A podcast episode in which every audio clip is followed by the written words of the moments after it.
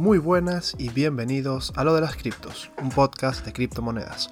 Nos puedes seguir por Twitter en arroba lo de las criptos con Y y estamos en todas las plataformas de podcast donde los podcasts habitan. Yo soy Juan y hoy vamos a repasar y comentar un poco las noticias más destacadas de la semana. Recordar que todos los links de las noticias están en la descripción de este episodio y que si te gusta y disfrutas de escuchar este podcast, déjame un comentario o una valoración, un like, un corazón o alguna forma de dejar feedback positivo en la app donde me estés escuchando. Y antes de ir con las noticias, un poco de situación actual del mercado. Tenemos a Bitcoin en torno a los 28.500, Ethereum sobre los 1.800 y algo, BNB en los 330, Solana sobre los 22 dólares, Matic un poco por debajo del dólar, eh, Solana eh, no, ya lo había dicho, perdón, Chainlink sobre los 6,9 dólares, Dogecoin en los 7, 8 céntimos y XRP en los 47 céntimos. Y en general hemos tenido una semana bastante movidita. Tuvimos una muy buena subida a inicios de semana, el martes y, el miércoles, llegando a besar los 30 mil dólares. Luego, el miércoles por la noche, tuvimos un momento espectacular donde el precio reventó a la baja con bastante firmeza y decisión y se marcó cerca de un 8%, por, un 8 de caída en un lapso de poco más de una hora y media.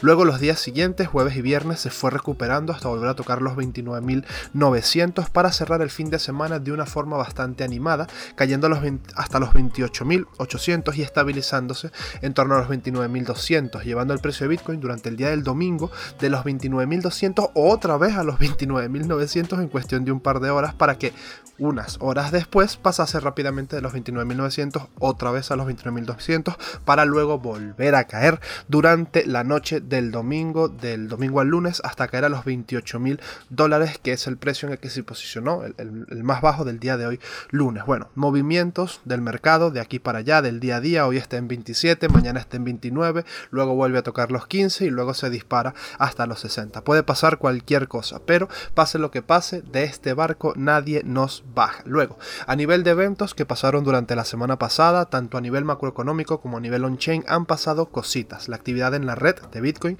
ha crecido, hay incluso tantas billeteras, billeteras activas como en la época del 2021, se están eh, moviendo monedas, las reservas de Bitcoin han aumentado constantemente en todas las plataformas de, intercambio, en todos los exchanges, desde el 16 de abril. Y hay que tener esto muy en cuenta ya que el aumento de las reservas de Bitcoin en las plataformas de intercambio significa que los inversores están posicionando sus activos digitales para o bien venderlos o bien usarlos de colateral para posicionarse en otras criptomonedas.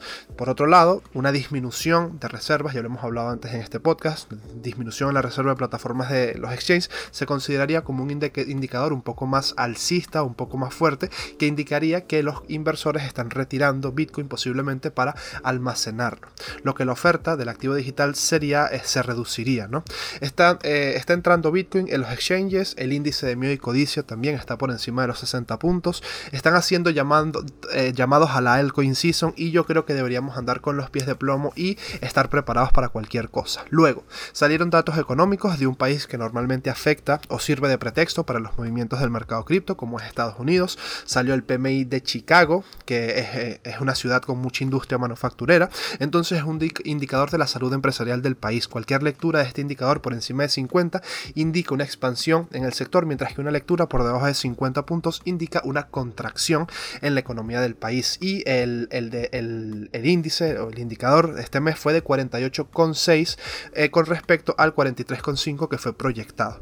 Luego, el tema de los salarios laborales también, en el primer trimestre del actual año 2023, los sueldos crecieron en Estados Unidos un 1,2% frente a un 0,90 que era lo proyectado. El crecimiento fue mayor en comparación con el primer trimestre del 2022, ya que el último mes de marzo ascendieron los cobros hasta el 5,1%. Sin embargo, este comportamiento significa que las compañías norteamericanas están lidiando con grandes gastos en el sector profesional. Eso no es algo del todo positivo. Luego también el índice de precios al consumidor pasó, eh, eh, eh, marcó en el mes de marzo un 4.2% versus un 5.1% que era lo esperado, es decir, un poquito más por debajo de lo esperado. es un el índice del PCE, de los precios al consumidor, es un indicador de la subida promedio de los precios de todo el consumo personal interno de Estados Unidos. Por otro lado, también grandes empresas también presentaron sus datos de rendimiento, como por ejemplo Amazon, que eh, eh, presentó unos datos de ingresos de 127 mil millones respecto a los 124 mil que tenía previsto. Intel, un revenue también de 11.700 millones versus los 11 mil millones que tenía previsto. Meta, también un revenue de 28.600 millones frente a los 27.600. Eso sí, los usuarios mensuales activos de Facebook esperaban que fuesen 3.000 millones y estuvieron un, un poquitito apenas por, por debajo. Y también salieron noticias de otro banco quebrando, como es el First Republic Bank, que bueno, se quejarán los tradicionales de la volatilidad del mundo cripto, pero la acción del banco se marcó un 49% de caída en un solo día. Toma volatilidad, compañero. Y se, está, y se está especulando que no va a ser rescatado. Por lo que estuve leyendo hoy día lunes, eh, JP Morgan estaba barajando la adquisición de dicho, de dicho banco. El efecto dominó con el tema de los bancos. Yo la verdad quiero ver hasta dónde llega. Un banco quebrando, bien sea rescatado por el gobierno o dejándose quebrar es gasolina para otras alternativas a la banca tradicional. Con todo esto, mucha gente, bien sea con un gran o pequeño patrimonio, se plantea si su dinero de verdad hasta está a salvo en el banco en el que ha confiado durante tantos años. Y si, si el banco es rescatado por el gobierno, eso significa que imprimirán dinero proveniente de la nada, por lo cual cada Bitcoin, en este caso, en esa divisa inflacionaria, tendrá un valor mayor, mientras que el dinero que ya está en circulación de esa divisa perderá valor. El dólar seguirá perdiendo valor. Y si el banco quiebra y sus clientes se quedan sin recuperar sus fondos, se sentará un precedente donde se demostrará una vez más que tu dinero en un banco no está seguro. Y ahí es donde salen los defensores de la autocustodia y la libertad que ponen a Bitcoin como un claro ejemplo de que mi Bitcoin es mío y nadie me lo puede quitar a menos que bueno, descubran tu frase semilla. Ahí sí estás eh, jodido, pero eh, bueno, pasemos a otra cosa. Han pasado muchas cosas, ha sido una semana muy movida, aunque a nivel de noticias cripto, la verdad, no, no hay mucha cosa. Vamos entonces con las noticias más destacadas de la semana. Primera noticia, el Bitcoin se precipita hacia los 30 mil dólares liquidando millones de dólares en posiciones en corto. Los operadores de futuros de criptomonedas que iban en corto sufrieron, fuertes pérdidas el día miércoles de la semana pasada cuando los precios se dispararon al alza. En las últimas cuatro horas se liquidaron más de 60 millones de dólares en posiciones cortas. El movimiento golpeó a los operadores que principalmente estaban posicionados en corto, aunque bueno, esta semana han liquidado a los que estaban en corto, a los que estaban en largo y en general a todo el mundo. Binance y OKX experimentaron la mayor parte del volumen con más de 17 millones de dólares cada una. Las posiciones cortas en las bolsas de derivados registraron las mayores liquidaciones de este año hace apenas dos semanas. El día 14 de abril se liquidaron unos 240 millones de dólares en posiciones en corto, según datos de CoinGlass. En las 24 horas posteriores al día miércoles se liquidaron casi 150 millones de dólares en posiciones cortas. Las, las acciones de, de empresas cripto como pueden ser Coinbase y MicroStrategy, también cotizaron al alza con un 2.5% y un, un 7,6% respectivamente. Y esta noticia me sirve de segue, me sirve de conductor para recordar que en este mercado, para que unos ganen, otros tienen que perder. Salvo, salvo si eres market maker. Si eres market maker o si eres un exchange, vas a ganar sí o sí. Siguiente noticia. Mastercard se asocia con Solana y Polygon para elaborar nuevas normas sobre credenciales criptográficas. Mastercard se está asociando con los desarrolladores públicos de blockchain Aptops, Avalabs, Polygon y Solana Foundation en un nuevo conjunto de normas que han bautizado como Crypto Credential en un esfuerzo por fomentar la confianza de los consumidores, las empresas y los gobiernos en el sector. Infundir confianza en el ecosistema blockchain es un paso fundamental para aprovechar todo su potencial, afirmó en un comunicado Rash Damosdaran, responsable de criptomonedas y blockchain de Mastercard. Necesitamos una forma para que las interacciones confiables, conformes y verificables tengan lugar en las redes públicas del blockchain. Mastercard Crypto Credential establecerá un conjunto de estándares e infraestructura comunes que ayudarán a atestiguar interacciones confiables entre consumidores y empresas que utilizan redes blockchain, señalando que los proyectos de NFTs requieren requisitos de verificación diferentes a los necesarios para enviar o recibir criptomonedas. El procesador de pagos dijo que el nuevo conjunto de normas garantizará que los interesados en interactuar a través de entornos Web3 cumplan las normas definidas para los tipos de actividades que les gustaría llevar a cabo. Este tipo de desarrollos, la verdad, que impulsan la confianza en el sector, son de las que más me encanta leer. Siguiente noticia, PayPal amplía las transferencias de criptomonedas a más de 60 millones de clientes de Venmo. Casi un año después de que PayPal permitiera a los usuarios transferir criptomonedas entre su plataforma y otros monederos, la empresa está a punto de lanzar una función similar para sus más de 60 millones de clientes de Venmo ubicados en Estados Unidos. Los clientes también podrán transferir a una cuenta de PayPal y a carteras de intercambios externos, dijo la compañía en un comunicado. Los monederos externos incluyen a también los clientes del propio PayPal. En junio del año pasado, PayPal empezó a permitir a los usuarios enviar tokens compatibles como Bitcoin, Ether, Bitcoin Cash y Litecoin a monederos externos. La medida de abrir el servicio a decenas de millones de clientes de Venmo a partir del mes que viene se produce en un momento en el que el sector de las criptomonedas en su conjunto se enfrenta a un intenso escrutinio en Estados Unidos. Y bueno, Venmo, para el que no sepa lo que es, es una especie de Visum, por así decirlo, una plataforma para poder enviar dinero de una persona a otra, y lo que vendría siendo un Visum aquí en España, entonces sería como un igual de que, por ejemplo, Visum en un futuro pues integre el tema de las criptomonedas para poder enviar y recibir criptomonedas. No sé, sería una, bueno, yo no, sería algo que utilizase, ¿no? Pero sin duda es una noticia fundamental bastante fuerte para mejorar o aumentar la adopción de, la tecnología cripto. Siguiente noticia. Alex Pertsev, desarrollador de Tornado Cash, tuitea por primera vez tras salir de prisión. Alex Persev, el promotor de Tornado Crash o el creador de Tornado Crash, de Tornado, Crash, no, de Tornado Cash, detenido en agosto del 2022, ha vuelto a Twitter y su, tweet, y su tweet simplemente fue eh, Sorry, I was AFK for a while. What did I miss? Eh, simplemente es como que, perdón, estaba como, como por así decirlo, apagado o fuera de cobertura. es una, el AFK es algo como que perdido en acción o, algo así, o como que desaparecido.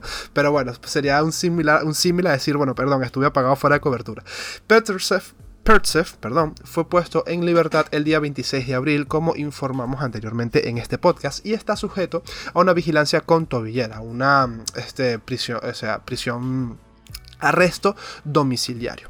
Eh, este personaje fue detenido días después de que el gobierno de Estados Unidos sancionara Tornado Cash, que bueno, es este mezclador de transacciones de Ethereum que se utiliza frecuentemente para blanquear monedas robadas. Las autoridades policiales de todo el mundo llevan mucho tiempo persiguiendo los mezcladores de transacciones y más recientemente se incautaron 46 millones de dólares en bitcoins en el marco de una operación contra un servicio llamado Chip Mixer. La detención y posterior encarcelamiento de Persev suscitaron algunas críticas por considerar que no debería ser penalizado por desarrollar código, de, código fuente abierto. El incidente también suscitó dudas sobre el futuro de las acciones policiales contra protocolos distribuidos como Tornado Cash. Y bueno, tenemos a este personaje del cual hablamos en un episodio pasado que pues se encuentra, si no me equivoco, eso, en arresto domiciliario. Ahora bien, tuitear es legal mientras estás bajo arresto. No sé, si yo sé de, personajes que han estado con arresto domiciliario y no les han dado derecho a acceder a redes sociales. No sé si eso es como una cláusula que se pone cuando la persona se le, se le hace arresto domiciliario en el, en el hogar. Pero bueno, me resulta curioso de que, bueno, sigue estando eh, preso, sigue estando encarcelado, ¿no? Pero bueno, tienes derecho a tuitear. No sé, es algo como bastante raro. Siguiente noticia. Google Cloud apoyará a Polygon para contribuir al crecimiento del ecosistema. Blockchain Node Engine de Google Cloud, un servicio de alojamiento de nodos totalmente gestionado para el desarrollo Web3, será compatible con Polygon como parte de una alianza estratégica plurianual anunciada por Google Cloud y Polygon Labs el día jueves pasado. La medida simplificará el despliegue y la gestión de nodos Polygon para los desarrolladores y tiene como objetivo aumentar la adopción del ecosistema de Polygon. El Blockchain Node Engine ya es compatible con Ethereum y también está trabajando para integrar Solana en un movimiento que se anunció por primera vez el pasado noviembre del año 2022, según un portavoz de Google Cloud. La infraestructura de Google Cloud ayudará a escalar las, las tecnologías más rápidamente para garantizar que las transacciones sigan siendo rápidas y las tarifas se mantengan bajas a medida que aumenta la demanda, dijo Brendan Fermer, cofundador de Polygon Labs. Además, hará que sea más fácil y más rápido para los desarrolladores desplegar en la red de prueba de Polygon y Polygon Supernets, todo mientras se proporciona acceso a la financiación para las nuevas empresas Web3. Google Cloud lanzó el año pasado Blockchain Node Engine para permitir a los desarrolladores desplegar y gestionar fácilmente nodos blockchain en Google Cloud. Fue una noticia que, si no me equivoco, también comentamos aquí en el podcast. Un nodo blockchain, para el que no lo sepa, es un ordenador o un servidor que participa en una red blockchain verificando y validando transacciones y bloques en la red. Los servicios ayudarán a los desarrolladores a superar los procesos intensivos en tiempo y los costosos gastos generales asociados con el aprovisionamiento, el mantenimiento y la operación de sus propios nodos blockchain dedicados, según un comunicado conjunto de Google Cloud y Polygon Labs. Esto suena muy bien lo de que, bueno, tengas tus propios nodos en la nube y tal, pero a la vez es como que, ok, estos nodos están en la nube, pero la custodia la sigue teniendo Google. Es una forma de Google de, absorber un poco de cuota de mercado en lo que a nodos y validadores se refiere, ¿no? Google Cloud será compatible con todos los protocolos de Polygon, incluida la red Polygon Proof of Stake, Polygon Supernets y Polygon ZK EVM. El escalado de blockchains con tecnología ZK elimina los cuellos de botella de rendimiento presentes en las cadenas existentes, pero requiere acceso a la computación, por lo que la asociación con Google es un paso importantísimo hacia el futuro impulsado por la Zero Knowledge, la tecnología de conocimiento cero. Siguiente noticia. Circle activa el protocolo para transferencias de stablecoin entre Ethereum y Avalanche. Circle, el creador del USDC, lanzó el protocolo Cross Chain Transfer Protocol, CCTP, el cual ya hemos mencionado anteriormente en este podcast, para las cadenas de Ethereum y Avalanche que permite a los usuarios mover sus stablecoins de USDC entre las dos blockchains. Este protocolo facilita las transferencias de USDC a través de diferentes redes blockchain quemando los USDCs nativos de esa cadena y minteando la misma cantidad en la otra cadena, haciendo posible la transferencia de activos de una forma más fácil y más segura según la página oficial de la, web de, Circle. ¿no? CCTP elimina la necesidad de transferir USDC a través de los métodos tradicionales de bloqueo y acuñación, mejora la liquidez en todo el ecosistema blockchain y permite a los desarrolladores ofrecer a sus usuarios una experiencia segura y sin fisuras al transferir USDC de forma nativa entre cadenas. Proyectos puente y protocolos centrados en la interoperabilidad como Solar Network, Layer 0, Leafy, Multichain, Router Protocol y otros ya han integrado el protocolo para permitir a los usuarios mover USDC a través de sus interfaces. Circle señaló anteriormente que además de Ethereum y Avalanche, CCTP estará disponible en otras redes blockchain en el futuro. Y pues una muy buena noticia sobre todo este protocolo que ya habíamos mencionado anteriormente, es una opción más segura proporcionada por el emisor directo de la criptomoneda, lo que a mí me parece muy útil para poder pasar fondos de una blockchain a otra. Siguiente noticia. Bybit impone normas KYC obligatorias para todos los servicios. La bolsa de criptomonedas o exchange Bybit exigirá comprobaciones de Know Your Customer, conozca a su cliente, en todos sus servicios a partir del mes que viene. A partir del 8 de mayo del 2023, la verificación de identidad de al menos nivel 1 será obligatoria para todos los productos y servicios de Bybit, dijo la compañía en un anuncio el día lunes pasado. Los usuarios existentes que no hayan completado la verificación de identidad a partir del 8 de mayo del 2023 solo podrán cerrar posiciones u órdenes abiertas existentes, devolver préstamos o retirarse. La noticia del cambio de política parecía circular por las redes sociales en los últimos días. La propia Bybit sugirió que esta medida era posible en diciembre cuando puso en marcha los requisitos KYC para el comercio entre pares y algunos servicios NFT. La bolsa dijo entonces que podrían ampliar estos requisitos en un futuro próximo. Bybit no ha dado explicaciones sobre el cambio de política, pero los reguladores de todo el mundo han examinado más de cerca las bolsas de criptomonedas en los últimos meses, sobre todo en Estados Unidos. Bybit es una de estas bolsas, eh, una de estas numerosas empresas de criptomonedas que tienen su sede en Dubai, un, país o un, estado que es bastante cripto-friendly. Y bueno, Bybit, eh, si operas en Bybit, si estás, estás en contra de este tema del KYC, de tener que dar tus datos y querer tener tu, anonimato propio, pues bueno, mi honesta recomendación es que te mudes a un exchange descentralizado, como puede ser Apollo X Finance, que ya lo he mencionado anteriormente en este podcast, o te vayas por otras opciones que a día de hoy todavía siguen funcionando bastante bien y no te requieren eh, KYC, como pueden ser BitGet, BitGet o BingX. Eh, son dos exchanges que, bueno, la verdad yo los he probado en futuros y funcionan bastante bien. Yo no opero futuros directamente en Binance porque en España se prohibió operar futuros en Binance, entonces por esa parte estoy un poco jodido. Me da igual el tema del, KYC o no, pero sé que hay gente que valora mucho este tema y valora mucho la privacidad dentro del ecosistema, entonces bueno, tienes varias opciones, tienes exchanges descentralizados, tienes exchanges centralizados que no requieren a día de hoy de todavía KYC, pero yo creo que con el paso del tiempo cada vez serán menos exchanges los que te digan, sí, bueno, puedes utilizar nuestra plataforma sin estar identificado.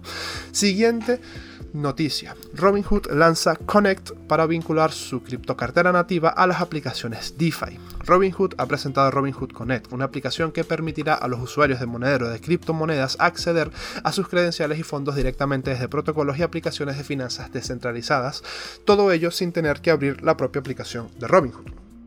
La nueva función permitirá a los usuarios acceder a los fondos de su cartera Robinhood directamente desde aplicaciones DeFi. Robinhood Connect, que los desarrolladores podrían integrar en sus aplicaciones, hará que el acceso a DeFi sea más fluido para los usuarios de Robinhood, dijo la compañía en un comunicado de prensa. Robinhood también ha anunciado una serie de nuevas funciones como una pestaña de inicio de criptomonedas, alerta de precios y gráficos avanzados donde los usuarios pueden gestionar su cartera, seguir el precio de los criptoactivos y colocar órdenes de stop y limit según eh, un comunicado de prensa.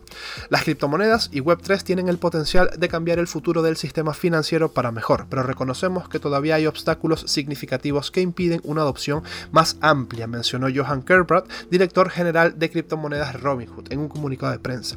Nuestra convicción en el futuro de Web3 sigue siendo fuerte. Kerbrat dijo también que espera que la introducción de nuevas características mejore las interacciones de los clientes con las criptomonedas y mejore la usabilidad y la accesibilidad. Dijo que su objetivo es posicionar a Robinhood como la rampa de acceso al cripto más barata y fácil de usar. La actualización renueva la promesa de Robinhood de democratizar el sistema financiero para todos y el cripto presenta una oportunidad para ayudar a los usuarios a diversificar sus finanzas y adaptarse al mundo de la Web3, según el mismo comunicado en prensa.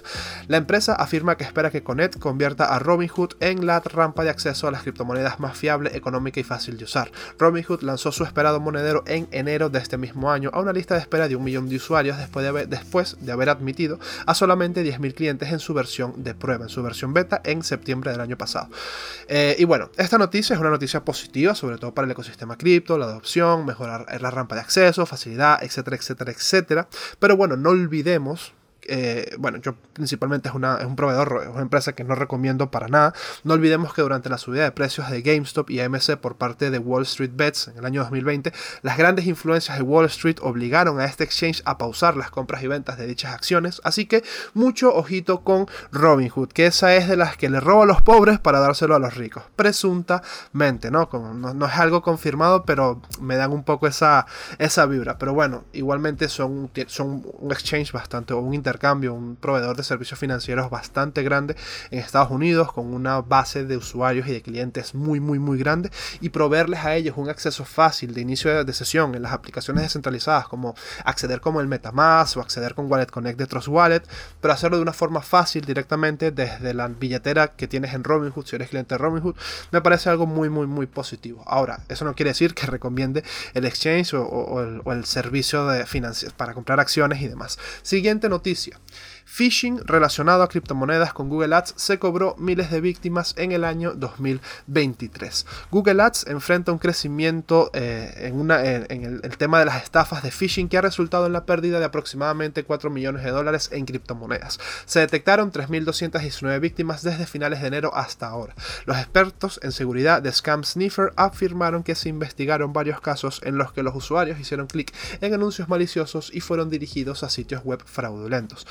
Analizar las palabras claves utilizadas, se descubrieron numerosos anuncios maliciosos en los resultados de búsqueda. La mayoría de los usuarios, sin ser conscientes de la naturaleza engañosa de los anuncios de búsqueda, hacen clic en la primera opción disponible, lo que los lleva a sitios web maliciosos. Algunos de los anuncios y sitios web maliciosos están dirigidos a marcas como Supper.fi, Lido Finance, Stargate Finance y Defiyama. Los anunciantes identificados como responsables de colocar estos anuncios maliciosos son Tovaristov Obemensoyu Madre mía, y Tracy Ann McLeish.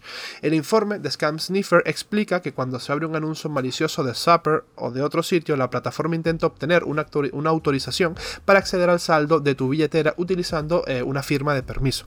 al analizar varias direcciones de recolección de fondos más grandes, se encontró que algunos de los fondos fueron depositados en SimpleSwap, Tornado Cash, KuCoin y Binance US.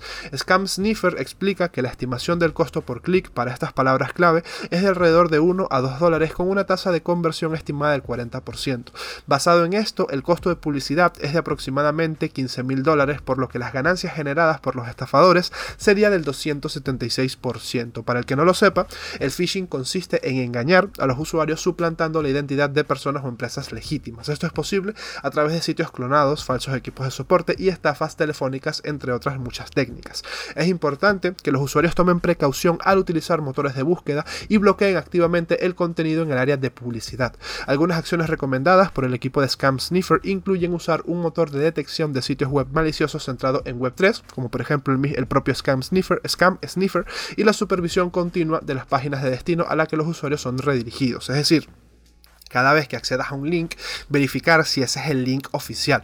Me parece una noticia súper importante y muy útil para recordar que en el mundo de las criptomonedas salen estafadores hasta de debajo de los zapatos. Incluso a mí, que no soy nadie, me intentaron suplantar la identidad. No sé si lo recordaréis los que llevéis más tiempo en el chat de Telegram, pero sucedió al principio de la creación de dicha comunidad. ¿Qué quedará para las personas o empresas del sector que de verdad sí tienen un peso dentro de la industria? Hay que andarse con mucho cuidado, no abrir correos extraños, no hacer clics en enlaces sospechosos, no hacer caso a esos avisos de paquetes de Amazon o reembolsos que te tiene que hacer Hacienda que te llegan a través de SMS y en general tener mucho cuidado porque cualquier día el estafado puede ser tú o yo. Siguiente noticia.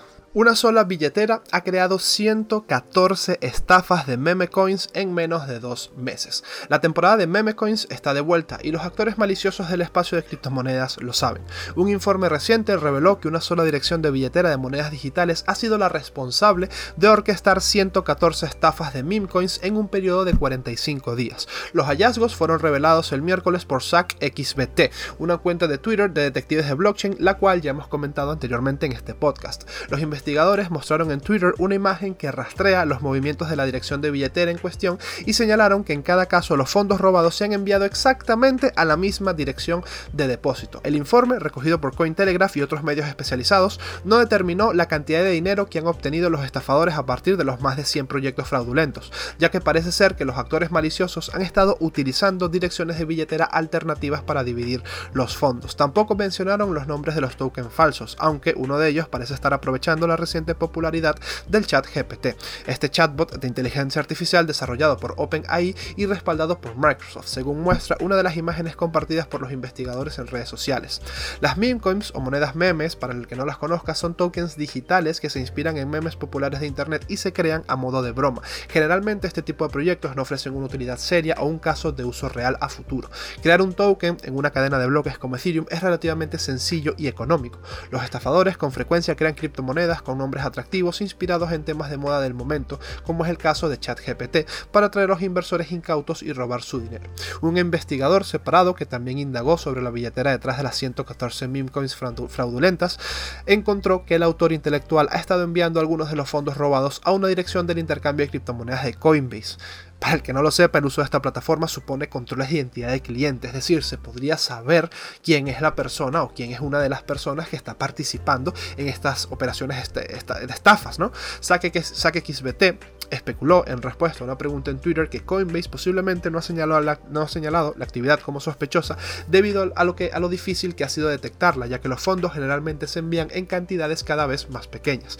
Esta misma semana, otro investigador independiente identificado como CoinGuru reportó sobre otra dirección de billetera que presuntamente ha sido responsable de entre 2 y 5 estafas de meme coins al día durante los últimos dos años. Estos desarrolladores tienen una agilidad increíble, escribió este mismo, este mismo e investigador solicitando al rastreador Etherscan que etiquete la dirección como fraudulenta para evitar que otros comerciantes caigan en la estafa. O sea, es una locura absoluta. Los informes surgen poco después del interés explosivo por la criptomoneda Pepe, una criptomoneda meme inspirada por la rana Pepe, una rana que honestamente a mí me gusta bastante, que cuyo precio se disparó más de un mil por ciento la semana pasada. El aumento meteórico del token anfibio repercutió positivamente en varias otras meme coins, especialmente las caninas como Doge y Shiba. Aunque el proyecto aún no ha sido identificado como fraudulento, Pepe tiene sus propias señales alarmantes que han elevado las sospechas de que se trate de otro esquema de tirón de alfombra, otro, otro esquema Ponzi, otro posible potencial rug pull, ¿no? Entonces hay que, bueno, como siempre, andarse con mucho cuidado, sobre todo si te gusta meter el dinero en este tipo de, monedas para sacar profits considerablemente buenos. Evidentemente está el riesgo de perderlo absolutamente todo, pero bueno, creo que los que tradean eh, meme coins ya están demasiado al tanto de esto. Siguiente noticia. Apple elimina el white paper de Bitcoin de sus MacBooks en la última actualización. Los ordenadores de Apple dejarán de almacenar de forma determinada una pieza de la historia de Bitcoin. Hace unas semanas reportamos que los computadores más modernos de Apple han estado atesorando el white paper de Bitcoin en lo profundo de sus sistemas desde hace algún tiempo. La, la revelación fue hecha por primera vez en 2020 y redescubierta nuevamente a inicios de abril por el bloguero de tecnología Andy Bayo. El descubrimiento notó que una copia del documento técnico de Bitcoin Publicado originalmente en el año 2008 por el creador Satoshi Nakamoto, estaba escondido en forma de PDF dentro de la aplicación Image Capture Utility en una función llamada Virtual Scanner 2 que no está habilitada de manera predeterminada en los MacBook. La copia, junto con una fotografía aparentemente sin relación de una valla de San Francisco, se puede encontrar en todos los equipos con versiones de macOS, desde la versión de Mojave, la 10.14, lanzada en el año 2018, hasta la versión Ventura 13.3, pero no en las anteriores y posiblemente tampoco en las próximas. Todo, todo parece indicar que la compañía se ha encargado de borrar por completo el archivo de origen misterioso. Según descubrió 9to5 Mac, la actualización más reciente de Apple para macOS, conocida como Ventura 13.4 y disponible actualmente en fase beta 3 para desarrolladores ya no incluye una copia de la tesis de Bitcoin. El equipo de este portal web buscó el archivo en la misma ubicación y descubrió que en realidad toda la herramienta eh, de Virtual Scanner 2 que incluía el PDF han sido eliminada. La herramienta permitía a los ingenieros de Apple simular el proceso de escaneado y exportación de documentos e imágenes con la aplicación Image Capture sin necesidad de un escáner. No está claro por qué motivo la pieza escrita por Nakamoto estaba escondida entre las carpetas ocultas de los ordenadores de Apple y si fue acaso una decisión interna intencional de los fabricantes, cosa que yo en lo personal dudo bastante. En cualquier caso, la compañía nunca brindó una explicación, pero que es posible que después del revuelo a inicios de mes hayan preferido simplemente deshacerse del archivo. Y bueno, se cierra el ciclo con el documento de Bitcoin secreto en las Mac. Si ya lo, elimina, si ya lo van a eliminar en la próxima actualización, para mí, eh, para mi interpretación, significa que de verdad no, no sabían o no tenían idea de que eso estaba ahí y que no es algo más allá de un archivo de prueba en una que no se pudo usar dentro del propio sistema operativo. Para mí, esto confirma cada vez más que el documento lo dejó algún desarrollador pillín por ahí. Siguiente noticia. Un individuo desconocido parece haber expuesto 986 billeteras que presuntamente están en poder de agencias de seguridad rusas como la FSB, la GRU y la SVR.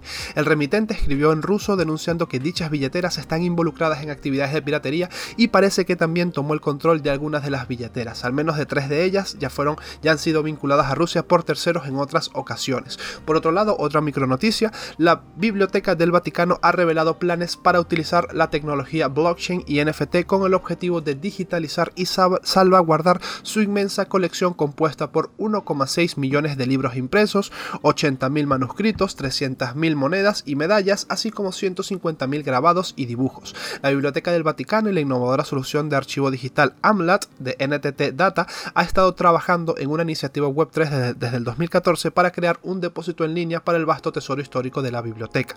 Por otro lado, otra micronoticia, la empresa de pagos cripto AAA estima que ya hay más de 420, uh, 420, que, que, infantil, millones de usuarios cripto en todo el mundo distribuidos de la siguiente forma.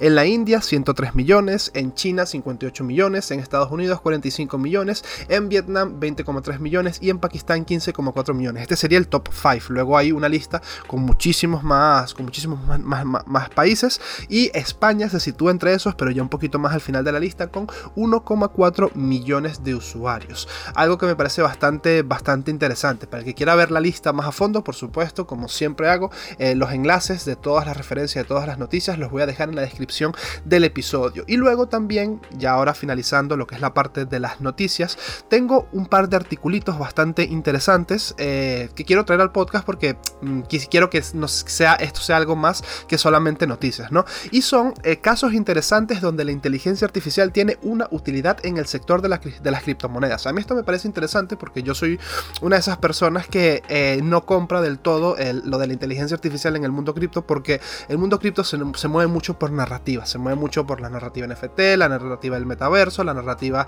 del, Web 3, la narrativa de la inteligencia, ahora la narrativa de la inteligencia artificial y es como hay mucha especulación y, y hay mucho, mucho humo detrás de lo que de verdad podría podría tener una utilidad real lo que es la inteligencia artificial en las criptomonedas. Yo, yo hasta ayer o hasta hace dos días pensaba que la verdad no había como mucha relación entre cripto e inteligencia artificial y parece ser que ya hay sitios donde sí hay una verdadera utilidad de la inteligencia artificial en las criptomonedas. Y voy a poner algunos ejemplos, como pueden ser, dentro de la DeFi, la inteligencia artificial se ha utilizado para mejorar el proceso de auditoría de contratos inteligentes, facilitar la automatización comercial y realizar análisis más predictivos y más precisos. En el espacio de los NFTs, la inteligencia artificial ha permitido la creación de arte generativo y NFT NFTs inteligentes e interactivos. Además, ha proporcionado herramientas para agilizar el proceso de análisis de datos. Por otra parte, la inteligencia artificial también ha mejorado las operaciones manuales de la DAO. Por otro lado, los libros de contabilidad inteligentes son redes que utilizan inteligencia artificial para automatizar tareas. También proporcionan tecnología de contabilidad distribuida para crear blockchains dedicadas al seguimiento de estas tareas. La IA también puede mejorar significativamente las experiencias de los usuarios en los mundos virtuales mediante la creación de un entorno más interactivo e inmersivo. Un ejemplo de ello es el uso de inteligencia artificial del habla y el procesamiento del lenguaje natural que permitiría a los personajes del videojuego actuar como chatbots, como chatbots e interactuar con los jugadores de una manera más realista. También, por otro lado, los modelos de inteligencia artificial que escanean imágenes en 2D y 3D pueden aumentar la experiencia del metaverso al crear avatares digitales más realistas. No sé, todos estos casos o todos estos ejemplos me parecen pues bastante clave para señalar que de verdad la inteligencia artificial sí tiene algún tipo de aplicación dentro del mundo cripto y que no es todo, no es humo todo lo que se ve. Luego, por otro lado, el dato interesante de la semana son 12 eh, casos de uso reales de la blockchain eh, que, son, que, están, que son activos a día de hoy.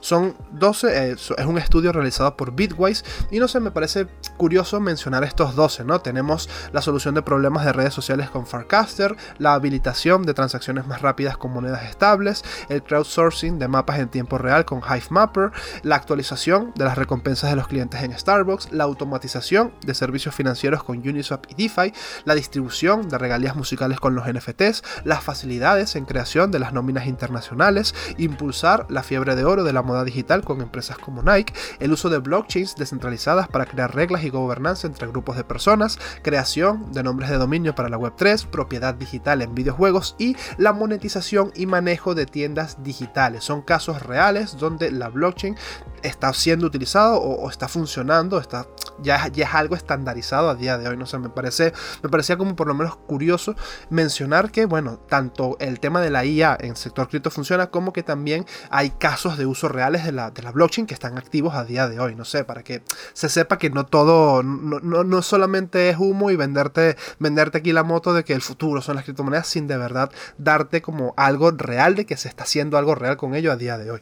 Y bueno, eso ha sido todo por el episodio de hoy. Espero que te haya gustado, espero que hayas pasado un buen rato. Déjame si te ha gustado eso, un like, una valoración positiva donde me estés escuchando. Y nada, nos vemos en el siguiente episodio. Muchas gracias y hasta la próxima.